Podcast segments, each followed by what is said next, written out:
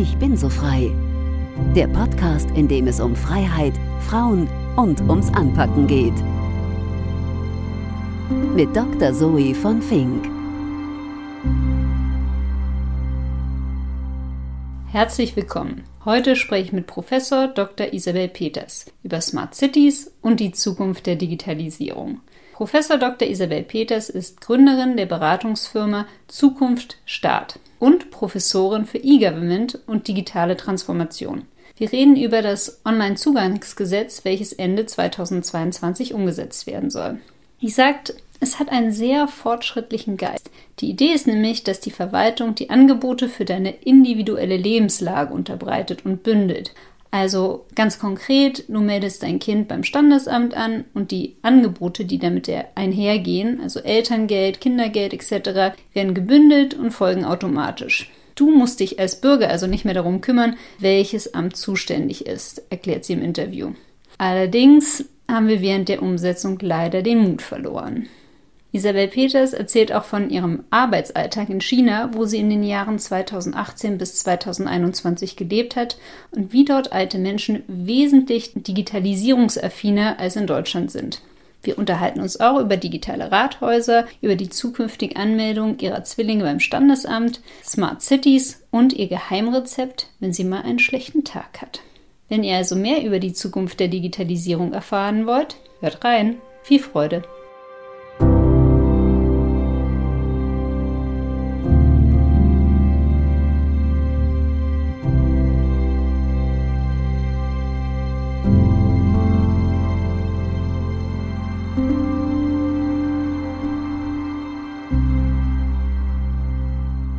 Isabel, schön, dass ich hier sein kann. Hallo Zoe, vielen Dank.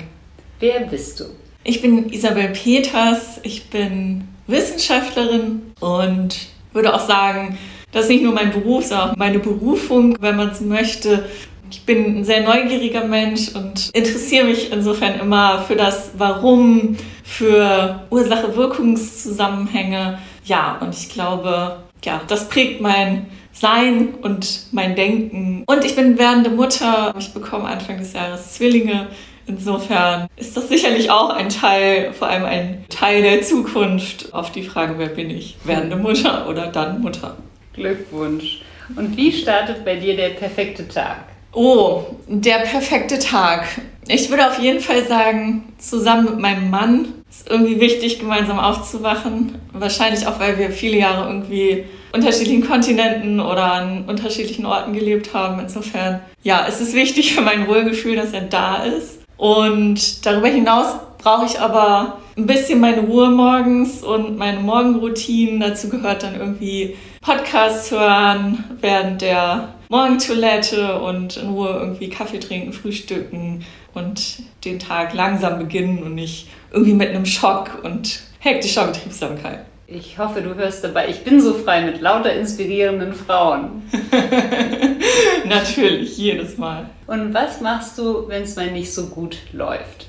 Ja, das ist eine gute Frage. Sicherlich versuche ich da rauszukommen aus dem Strudel von negativen Emotionen, von einem schlechten Erlebnis, das irgendwie mein Empfinden prägt und so weiter. Aber ich würde sagen, manchmal ist es auch wichtig, es einfach stehen zu lassen und sich dem hinzugeben und nichts daran zu tun, sondern einfach zu wissen, es gibt halt einfach irgendwie schlechte Tage im Leben, die gehören dazu. Und dann versuche ich, mich dem hinzugeben für einen Moment und dann wieder irgendwie nach vorne zu gucken und wieder Mut zu fassen. Du bist ja unter anderem Digitalisierungsexpertin. Mal ganz von oben betrachtet, was ist eigentlich los in Deutschland und woran hakt's? ja, was ist los in Deutschland? Also ich beschäftige mich vor allem mit der digitalen Verwaltung, also im Prinzip das, was wir als digitales Rathaus kennen oder auch nicht kennen, uns wünschen würden. Und ja, was ist da los? Also, wenn wir erstmal auf der Befundebene bleiben, dann haben wir angebotsseitig sicherlich noch relativ wenig Online-Leistungen, die wir als Bürgerinnen und Bürger nutzen können. Das meiste passiert ja doch immer noch irgendwie über Präsenztermine und relativ komplexe Workflows, insbesondere aus Bürgersicht. die doch sehr aufwendig erscheinen. Daran wird viel gearbeitet. Online-Zugangsgesetz ist so das große Schlagwort, das auch gerade momentan in aller Munde ist, weil Ende dieses Jahres steht eine wesentliche Frist an, wo die Umsetzung dieses Gesetzes eigentlich abgeschlossen sein soll.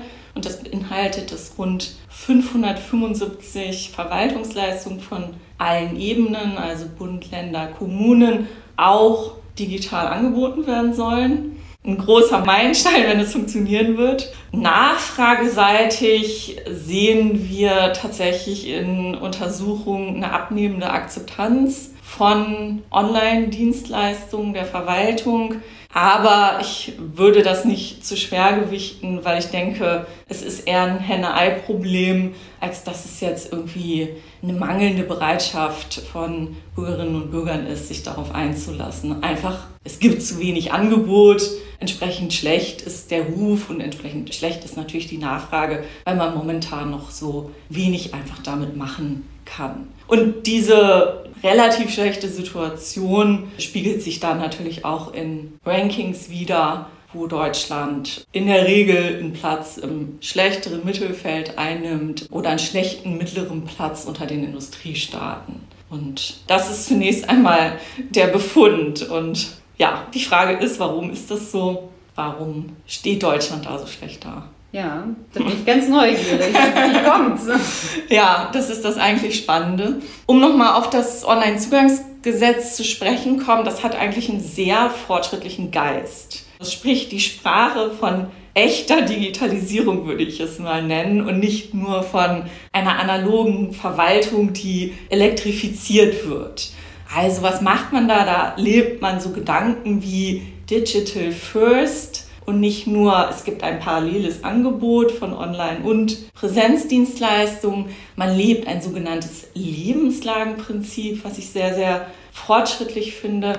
Du bekommst darüber deine Verwaltungsleistungen gebündelt und entlang deiner Lebenssituation strukturiert. Also das schönste, plastischste Beispiel ist eigentlich immer die Geburt eines Kindes. Und mit dieser Geburt geht dann ein Fächer an Verwaltungsleistungen auf, die dazugehören. Es ist nämlich in der Regel nicht nur einfach, das Kind muss jetzt angemeldet werden beim Standesamt, sondern dann geht es vielfach weiter. Es geht nicht nur um diese eine Urkunde, sondern es geht um Elterngeld, es geht um Kindergeld, es geht um x Verwaltungsleistungen, die sich dann anschließen. Und der Gesetzgeber hat sich gedacht, eigentlich ist es doch schlau, wenn wir das danach betrachten und auch nicht nach der Frage, welche Verwaltung ist zum Beispiel zuständig. Oder ist es der Bund oder das Land? Das sind ja eigentlich Themen, die interessieren den Bürger nicht. Der Bürger möchte wenig Arbeit haben, er möchte, dass es funktioniert und das steht im Mittelpunkt. Insofern ist das eigentlich ein sehr, sehr guter Gedanke, der gut auch verknüpft ist mit der sogenannten Nutzerorientierung. Da steht jetzt nicht mehr das Verwaltungsinteresse im Vordergrund, sondern tatsächlich das Interesse des Nutzers. Das heißt, wenn ich kurz unterbrechen kann, bei der Geburt deiner Kinder wird es dann hoffentlich so sein, dass alles online angemeldet werden und alle Leistungen, alle Angebote online bezogen werden können. Bestimmt wird das so sein. Ich bin ja Optimistin. Ja, das ist ein schönes Beispiel insofern, als dass ich immer hörte, die Anmeldung der Geburt funktioniert über das Krankenhaus. Und ich war naiverweise, obwohl ich mich täglich mit diesen Themen beschäftige, wirklich davon ausgegangen, das Krankenhaus meldet dem Standesamt hoffentlich über einen elektronischen genau, Prozess nun den Namen, das Geburtsdatum, gegebenenfalls noch Personaldaten der Eltern und solche Daten. Jetzt hörte ich allerdings kürzlich, mitnichten ist das der Fall, sondern die Errungenschaft ist, dass es einen Standesbeamten gibt, der in das Krankenhaus kommt. Dann kann man dort bei dem Standesbeamten vor Ort einen Termin buchen. Online. In, vielleicht dann mit Umsetzung des OZG, aber ja, so weit sind wir noch lange nicht. Aber zumindest ist das mal die Idee und die Idee ist, dass du dich nicht mehr als Bürgerin drum kümmern musst, was steht mir zu, was brauche ich. Im Prinzip, ich brauche ja nur so eine, so eine Urkunde, um weitere Anträge auf den Weg zu bringen. Aber das ist ja eigentlich Teil des Funktionierens von Verwaltung, niemand von uns braucht diese Urkunde darüber hinaus. Wir brauchen sie immer nur als eine Art Nachweis. Und insofern sagt man jetzt, okay, ich mache dem Bürger ein Angebot und dieses Angebot kommt mehr oder weniger automatisch und nicht mehr nur rein auf Aktivwerden des Bürgers eben durch eine Antragstellung. Also das ist so das größere Prinzip.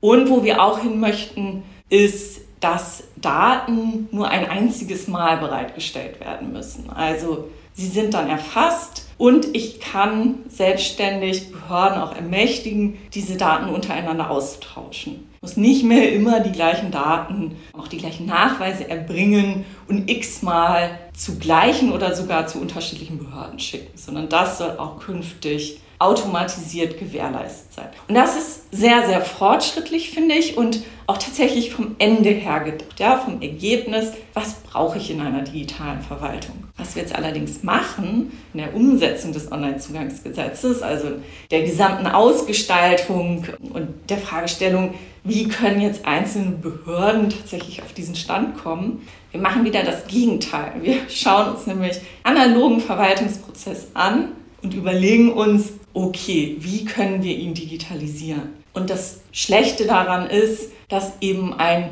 digitalisierter analoger Prozess immer noch kein digitaler Prozess wird, sondern eben etwas anderes. Also er ist eben nicht vom Ergebnis her gedacht, sondern baut eben auf den Prinzipien der traditionellen papierbasierten Verwaltung auf. Mhm. Und da geht der eigentliche Mehrwert verloren sehr schade, weil ich war jetzt hellauf begeistert, als ich dir anfangs zugehört habe. Dachte, ja, toll, ein System, was sich mit meinem Leben entwickelt und anpasst und wo die Services mir geboten werden, aber jetzt in der Ausführung doch komplizierter als gedacht. Wir haben quasi auf dem Weg dorthin während der Ausführung den Mut verloren, haben uns vertan zwischen all den juristischen Vorschriften und setzen das jetzt sehr legalistisch um, anstatt es wirklich vom Ende her zu denken. Du redest von wir. Wen meinst du damit genau? ja, das ist ja ein, ein Zusammenwirken sowohl im Föderalstaat von unterschiedlichen Ebenen. Der Bund hat eigentlich eine relativ kleine Rolle vom Grundgesetz her gedacht, die tatsächlich nur durch eine Änderung des Artikel 91 C überhaupt möglich war, dass der Bund hier maßgeblich mitwirkt. Also da haben wir schon mal ja, ein Kompetenzgerangel. Also insofern sind es Bund und Länder, aber Verwaltung findet ja in Deutschland vor allem in den Kommunen statt. Also das Gros auch von diesen 575 Onlinezugangsgesetzleistungen liegt in der Verantwortung der Kommunen. Die Kommunen dürfen aber auch aufgrund unserer Verfassung da nicht mitgedacht werden, beziehungsweise darf der Gesetzgeber auf Bundesebene nicht den Kommunen Vorschriften dahingehend machen, wie sie das ganze Thema anzugehen haben. Sodass wir jetzt einerseits Bund und Länder haben, die über den IT-Planungsrat viele Weichen stellen und viel an der Ausarbeitung arbeiten. Wir haben aber darüber hinaus auch noch ja, ein länderkommunales Verhältnis und die Kommunen müssen aber überwiegend in Eigenregie hier vorankommen und ihre eigenen Digitalisierungsstrategien entwickeln. Und das ist natürlich eine riesige Aufgabe, wenn man bedenkt, dass die meisten Kommunen in Deutschland relativ klein sind, relativ kleine Personalkörper haben und mit so komplexen Aufgaben natürlich sehr schnell ans Limit ihrer Kapazitäten stoßen. Wenn ich dir jetzt so zuhöre, ja, stimmt mich das ein bisschen ratlos. Also was nun? Wer übernimmt Verantwortung? Wo geht es weiter? Also wo kommen jetzt Impulse her, dass es doch so wird wie gedacht? Ich glaube, wir müssen uns zufrieden geben damit, dass das ein sehr langsamer Prozess ist, dass wir eben inkrementell vorgehen, also sehr schrittweise und eben nicht mit dem großen Wurf, den das Onlinezugangsgesetz vom Potenzial mal hatte, von heute auf morgen die Verwaltung umkrempeln, sondern das ist tatsächlich ein sehr, sehr langwieriger Prozess. Und ich behaupte, wir werden auch nach Verstreichen der Frist mit Jahresende immer noch ein Wirrwarr, ein Nebeneinander her an ganz unterschiedlichen Zugängen, an unterschiedlichen Leistungen sehen, aber nicht diese vollendeten Prozesse, die tatsächlich integriert verlaufen, wo ich wirklich über eine Plattform ohne Medienbrüche verschiedene Leistungen auch abrufen kann. Ich denke, das dauert eher noch so fünf bis zehn Jahre, bis wir dahin kommen. Also in der Vorbereitung bin ich darauf gestoßen, auch dieses Argument, dass wir als Bürger das ja kaum von unseren Politikern fordern. Also es ist jetzt kein, also sozusagen, es tritt jetzt keiner zurück, weil diese Leistung nicht erbracht wird. Oder es gibt kaum Proteste deswegen, sondern wir haben uns damit schon abgefunden, dass es einfach nicht funktioniert. Wie, also wie kann das sein? Gute Frage, weil wir erleben ja als Consumer ganz andere Welten. Ja, da ist es völlig selbstverständlich, dass wir Amazon ist sicherlich das schönste Beispiel, weil wir alle dieses Warenkorbprinzip kennen und vor allem diese integrierte Leistungssicht schätzen und, und um die Vorteile wissen der Einfachheit halber. Und wir wissen auch alle, die Plattform als solche ist als Nutzerperspektive alles andere als schön. Aber sie ist halt wahnsinnig funktional. Sie ist einfach sehr funktional. Sie ist insofern auch nutzerfreundlich, als dass sie eine hohe Verlässlichkeit bietet. Und ich weiß, der Prozess, bis ich tatsächlich ein, ein Produkt bekomme, ist sehr, sehr einfach. Und da ist es natürlich erstaunlich, dass Bürgerinnen und Bürger in Deutschland nicht mit der gleichen Anforderung auch an ihre Verwaltung herantreten und die gleiche Forderung stellen. Ich glaube aber, dass das nur ein vorübergehender Zustand ist und sich das auf Dauer verändern wird. Wir haben das alle während der Covid-Pandemie gesehen und ich hatte manchmal das Gefühl, diese große Toleranz der Gesellschaft, der Verwaltung gegenüber kann auch kippen und hat, kann auch ein Ende nehmen. Und in diese Situation sollte natürlich die Verwaltung nicht kommen, sondern sie sollte leistungsfähig bleiben und auch mit Kosten, zunehmendem Kostendruck es schaffen, Verwaltungsleistung effizient zu erbringen. Und das geht eben nur digital. Du befasst dich ja in deiner Forschung auch damit, was der Staat in Zukunft an Leistungen erbringen kann. Wir haben ja am Anfang darüber geredet, über dieses Idealbild. Jetzt sagst du, jetzt fallen wir zurück und probieren doch wieder nur das Analoge umzuwandeln. Was wären denn Services, die weitergehen? Also ich denke, die grundlegenden Kernaufgaben des Staates, also noch aus so einer alten verwaltungswissenschaftlichen Sicht heraus, Daseinsfürsorge, Gewährleistungsstaat, all diese Kernaufgaben, ich denke, die werden auch in Zukunft benötigt werden. Die Frage ist, welchen Raum diese Aufgaben einnehmen in der Erfüllung, beziehungsweise wie automatisiert und damit auch selbstverständlich sie verlaufen werden.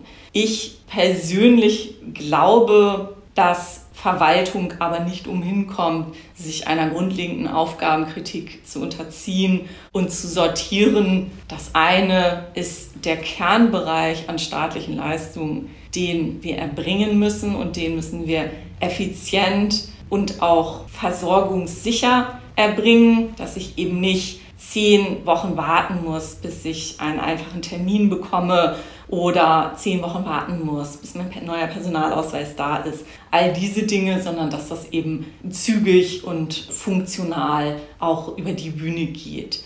Der andere Bereich, glaube ich, wird in Zukunft immer mehr eine Frage von freien Kapazitäten werden. Dinge wie sollte sich der Staat tatsächlich in Marktgeschehen einmischen, sollte zum Beispiel, wie wir es in Berlin kennen, der Wohnungsmarkt in dieser Weise reguliert werden, sollte neues Personal eingestellt werden. Es gibt dieses schöne Beispiel das von der Toilette im Prenzlauer Berg, dass dort tatsächlich Verwaltungsmitarbeiter zu einer Wohnung kommen und tatsächlich kontrollieren, ob die Toilette auch nach den Kriterien verbaut wurde, die in einem sogenannten Milieuschutzgebiet angemessen sind. Dafür wurden dann auch neue Stellen geschaffen. Ich glaube, dieser Bereich von Verwaltungshandeln wird in Zukunft unter, ich behaupte, immer knapperen Ressourcen eher zur Disposition gestellt werden. Und wie meinst du, entwickelt sich in Zukunft das Verhältnis von Bürgern und Staat in so einer digitalen Zukunft und wie behält überhaupt die Verwaltung ihre Daseinsberechtigung? Ich glaube, und das sind auch die Ansätze, die mit dem Thema E-Government in der wissenschaftlichen Debatte verknüpft sind. Wir kamen mal tatsächlich von einer Begriffsdefinition, die verknüpft war mit den Begriffen E-Participation und E-Democracy. Und so wurde E-Government definiert, nämlich als mehr Teilhabe, als die Chance, dass eben Bürgerinnen und Bürger, aber auch Unternehmen, also zivilgesellschaftliche Akteure, sehr viel mehr kooperativ mit dem Staat zusammenarbeiten. Und eigentlich, finde ich, entspricht das auch sehr dem deutschen Staatsverständnis. Also wenn wir an so Beispiele denken wie die Seenotretter, Verbände und Vereine, die eigentlich, ja, wenn man andere Systeme anguckt, Verwaltungsaufgaben wahrnehmen, aber private Kräfte der Zivilgesellschaft sind, im Übrigen ein sehr liberales Vorgehen, dann entspricht das genau diesem kooperativen Geist. Also das ist insofern gar nichts unbedingt Neues. Und ich denke aber, dass digitale Möglichkeiten, Schlagworte wie Open Data, wie Smart City diesen kooperativen Gedanken stärken werden und Gesellschaft und Verwaltung eher auf Augenhöhe denken werden und es weggeht, das Verhältnis von so einem hierarchischen Unter-Überordnungsverhältnis. Das glaube ich zum einen. Meinst du denn, dass die Sprache dann auch leichter wird und der Umgang? Also ich kenne das also viele mit Migrationshintergrund oder auch aus meiner eigenen Geschichte, der die Verwaltung eher als eine, eine Bedrohung, ein Hindernis angesehen und dass man in einer Angst lebt, was falsch zu machen und dann bloß nichts falsch machen. Meinst du, das Verhältnis könnte sich ändern? Das ist meine große Hoffnung. Also ich erschrecke selbst als Bürgerin oft, wenn ich mit der Verwaltung zu tun habe, vor allem im Schriftverkehr, mit welcher Sprache und welchem Niveau dort kommuniziert wird. Ich denke, das entspricht nicht mehr unserem Zeitgeist und der Versuch, dass der Staat eher Dienstleister ist für Bürgerinnen und Bürger und Unternehmen, der ist ja eigentlich nichts Neues. Das haben wir schon in der, in der letzten Verwaltungsreformdebatte des New Public Managements gesehen. Und ich denke, das wird in Zukunft auch sehr viel mehr der Geist sein. Sicherlich auch mit einem Generationenwechsel an Verwaltungsmitarbeitern, der stattfinden wird. Ja, hoffentlich in der Sprache. Ich habe jetzt probiert, eine Anzeige zu erstatten, weil jemand mich angefangen hat und Fahrerflucht begangen hat. Und am Ende bei den ganzen Papierausfüllen kam ich mir vor wie die Verbrecherin. Ja. Gut, das nur als Beispiel. Ja. und wenn wir uns jetzt so die internationalen Rankings ansehen und bei Digitalisierung, da schneiden wir oft schlecht ab, gerade bei so OECD-Rankings und so weiter, frage ich mich, sind wir denn überhaupt wettbewerbsfähig? Also wir waren ja immer so stolz auf unsere Verwaltung und dass Deutschland alles so gut funktioniert und jetzt aber mal nicht mehr. Also was meinst du? Ich denke aus dem Status quo gesprochen, wenn wir uns vor allem Verwaltung aus einer Effizienzsicht anschauen, dann sind wir es ganz klar nicht. Nichtsdestotrotz möchte ich schon auch die deutsche Verwaltung von ihrem Geist her insofern hochhalten, als dass die deutsche Verwaltung ja immer noch für sehr, sehr viele Werte steht. Ja? Werte wie Rechtssicherheit, wie Gleichbehandlung. Im Prinzip ist in Deutschland alles geregelt und funktioniert. Nichtsdestotrotz sind wir uns, glaube ich, einig darüber, dass es alles sehr viel schneller vonstatten gehen muss und auch sehr viel ressourcenschonender, sowohl in zeitlicher als auch in finanzieller Hinsicht. Und ich glaube, das wird auch der zunehmende Konsolidierungsdruck aus finanzieller Sicht in den nächsten Jahren mit sich bringen, dass wir da einfach eine andere Handlungsnotwendigkeit haben werden als in den vergangenen Jahren, wo wir aufgrund des hohen Steueraufkommens aus dem Fall schöpfen konnten. Ja, schön, dass du das sagst. Also auch diese Werte, die dahinter stehen, da gebe ich dir vollkommen recht. Außer man hat mal so einen Fall, der nicht so sein soll, also der nicht so ist, wie er sein sollte. Dann kann man auch mal durch die Raster fallen. Aber da hoffe ich auf mehr Flexibilität in Zukunft. Ja. Du bist ja auch Gründerin des Unternehmens Zukunft Start. Was bietest du an? Ja, Zukunftsstart ist im Prinzip eine, eine kleine Denkschmiede, eine Consultancy und ich biete über Zukunftsstart einmal sehr operative Beratungsdienstleistungen an und darüber hinaus aber auch ja eher strategische. Also bei den operativen Themen geht es ganz klassisch um so Fragestellungen. Ich bin eine kleine Kommune. Ich habe nun von dem OZG, Onlinezugangsgesetz bzw. dem Landesgesetz gehört. Ich muss das umsetzen. Ich weiß überhaupt nicht, wie ich daran gehen soll. Welche Leistungen sind für mich relevant? Wie entwickle ich einen Fahrplan? Was macht das mit meinen internen Prozessen? Man muss wissen, das Online-Zugangsgesetz betrifft eigentlich nur die Dienstleistung aus Sicht des Bürgers, aber nicht den dahinterliegenden Prozess der Leistungserstellung, also das, was in einem Rathaus stattfinden muss. Und dafür ist natürlich auch ganz viel Vorarbeit erst einmal notwendig, damit diese Verwaltungsprozesse auch online laufen können. Darüber hinaus geht es um Fragestellungen wie Smart City, einen Digitalisierungsfahrplan zu erarbeiten, also all die Themen, die Verwaltungen so prägen. Der Name Zukunft Staat aber geht ja mehr auf das, was morgen kommt und insbesondere damit beschäftige ich mich sehr stark, was macht Digitalisierung eigentlich mit der Verwaltung grundlegend und was ist daran das Neue, was ist eigentlich die große Chance. Und dazu habe ich unter anderem im letzten Jahr im Rahmen einer Regierungskommission Moderne Verwaltung 2050 hieß die, glaube ich, in Niedersachsen mit über mein Institut an einer Verwaltungsvision für das Jahr 2050 gearbeitet und habe mal versucht herauszuarbeiten, was diese Verwaltung im Jahr 2050 eigentlich ausmachen wird. Und momentan, da gibt es aber tatsächlich noch,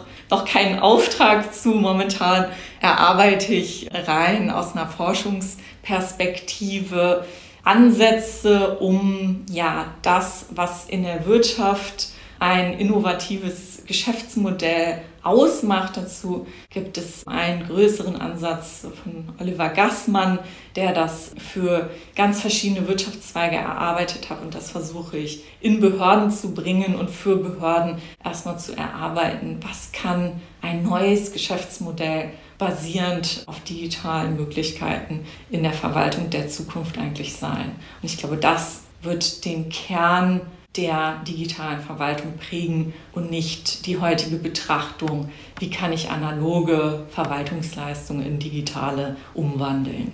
Jetzt habe ich gleich mal drei Fragen. Und zwar, warum lässt man denn die Kommunen alleine damit ihre Aufgaben zu erfüllen, dass sie sich dann noch extern äh, sozusagen Expertise einkaufen müssen? Dann, wie sieht die Verwaltung 2050 aus? Hast du da irgendwie ein paar Beispiele und meinst du durch Services, sozusagen Gebühren, die dann vom Staat erhoben werden müssen und dass sie dann richtig bepreist sind oder was meinst du damit genau? Kannst du nochmal sagen, was war die erste Frage? Die erste Frage, warum werden die Kommunen alleine gelassen, um ihre Aufgaben zu erfüllen? Ja, letztendlich hängt das tatsächlich wieder mit unserer Struktur zusammen und mit der großen Unabhängigkeit von Kommunen in Deutschland, die sie haben. Natürlich müssen sie Landesgesetze erfüllen, auch Bundesgesetze, sofern sie betroffen sind. Aber darüber hinaus ist jede Kommune eigenständig, kann sich natürlich zusammenschließen über Landkreise mit anderen Kommunen etc. Das wird auch, ähm, das wird auch vielfach genutzt. Nichtsdestotrotz ist jede Kommune für sich autark und muss diese Fragestellung insofern für sich zunächst lösen. Ja, es gibt Bundesländer, Sachsen hat jetzt zum Beispiel ein Gesetz auf den Weg gebracht, dass das Land tatsächlich die Leistungen entwickelt und alle Kommunen äh, kostenfrei diese Leistung, diese Online-Leistung nutzen dürfen. Aber das ist jetzt tatsächlich ein Novum und bisher auch noch ein Sonderweg von Sachsen. Also man erkennt offenbar, dass gerade die kleinen Kommunen damit natürlich kapazitativ ja, stark überfordert sind. Zweite Frage war zu der Studie in Niedersachsen. Wie sieht denn die Zukunft der Verwaltung 2050 aus? Vielleicht gibt es da ein paar Highlights, von denen du berichten kannst. Ein paar Highlights, ja.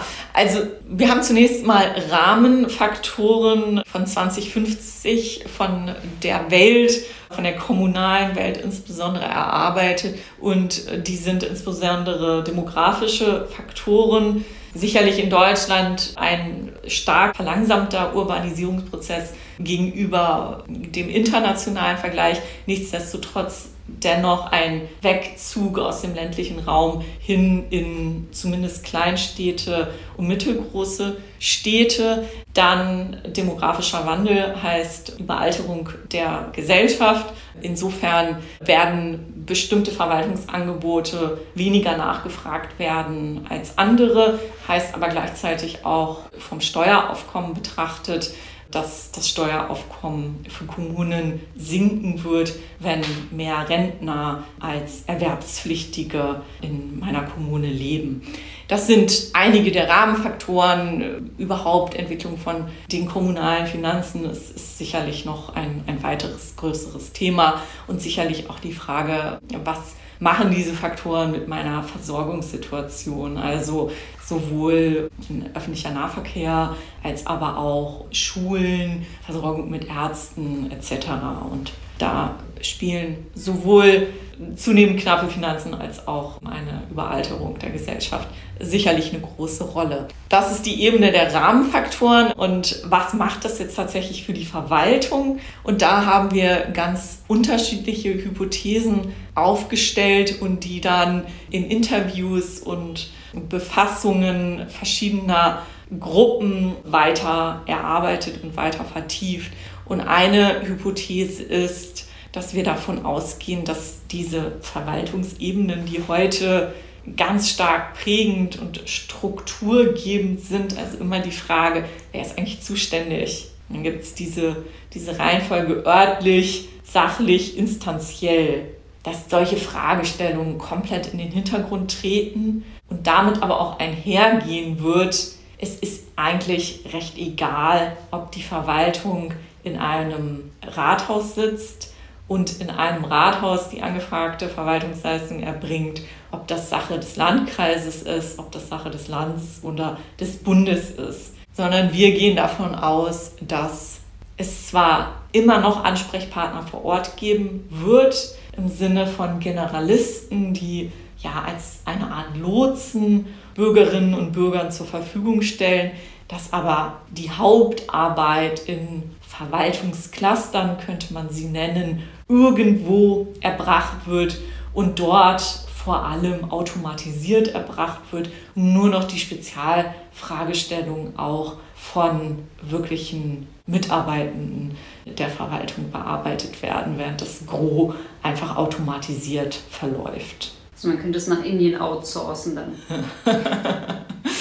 Wenn man so möchte schon. Die letzte Frage war zu der Bepreisung, weil du ja über ein Geschäftsmodell für den Staat geredet hattest. Ja, Bepreisung ist sicherlich ein Thema, das in dieser aus einer Innovationssicht eine Rolle spielt.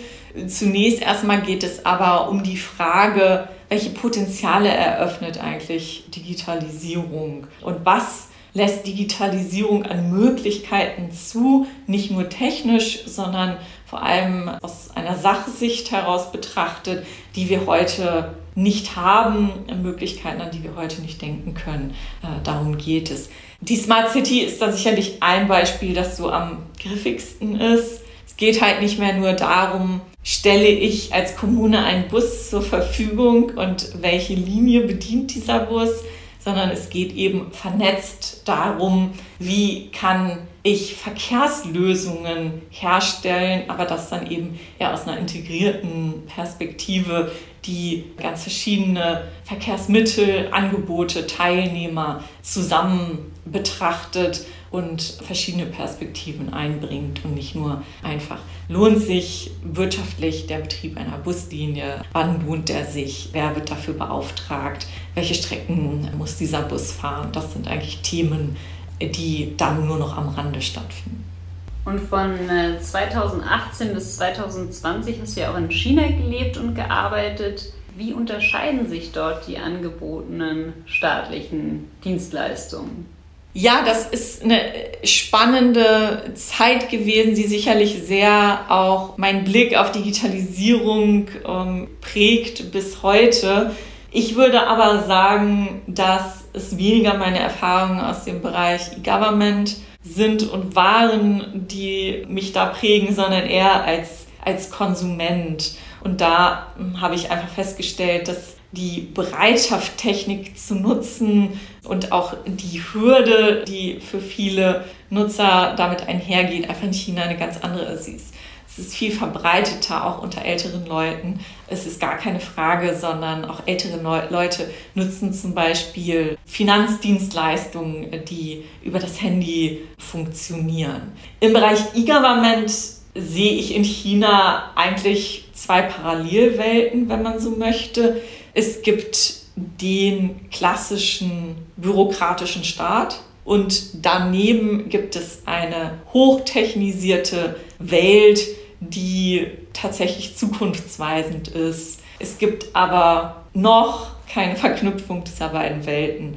Also die normale chinesische Bürokratie tickt immer noch wahnsinnig papierbasiert. Anträge werden gerne in fünffacher Ausfertigung, unterschrieben von allen Parteien, gerne mit roter Farbe gestempelt, versehen und sind nur dann auch wirkliche Dokumente. Ich glaube, jeder, der mal ein Visum in China beantragt hat, weiß, wovon ich spreche. Es ist ein unglaublicher Papierkrieg und nochmal die deutsche Bürokratie um einiges gesteigert. Und diese Welt funktioniert immer noch so. Und es gibt nicht diese Bemühungen, wie wir sie eben jetzt in Deutschland sehen, dass man sukzessive zu einer digitalen Verwaltung die analoge entwickelt. Was man allerdings tut, und das mit einer rasenden Geschwindigkeit, zum Beispiel, wenn man neue Städte baut, dann denkt man Smart City von null an mit. Es entsteht zum Beispiel gerade, ich glaube, ungefähr so 100 Kilometer entfernt von Peking eine neue Verwaltungshauptstadt. Xiong'an heißt die. Und dort denkt man und entwickelt man von Grunde an digitale Konzepte mit. Und die sprechen dann eine ganz andere Sprache, die haben einen ganz anderen Fortschrittsglauben. Wobei man sagen muss, da geht es auch weniger jetzt um klassische Verwaltungsleistungen. Das ist sicherlich ein Thema, aber ein anderes Thema ist sicherlich schon auch der Überwachungsstaat und die Perfektionierung des gläsernen Bürgers. Und wie geht das zusammen, sozusagen die fünfmal gestempelten Dokumente und dann die Überwachung des Bürgers? Also wie funktioniert das denn? Ich glaube, mit einer riesigen Toleranz der Menschen.